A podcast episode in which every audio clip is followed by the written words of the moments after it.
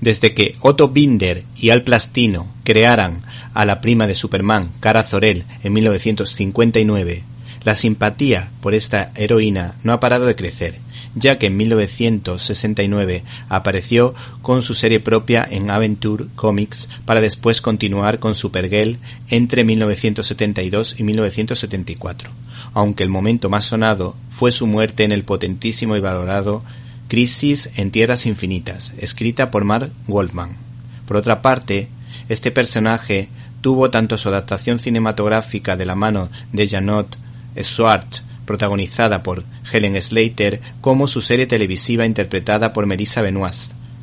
Una serie simpática, con valores, pero no perfecta, lo que me ha dado pie para que hoy podamos hablar de Supergirl fuera de lo común, editado por ECC, escrita por Mariko Tamaki y la dibujante Joel Jones, que a mi juicio tiene...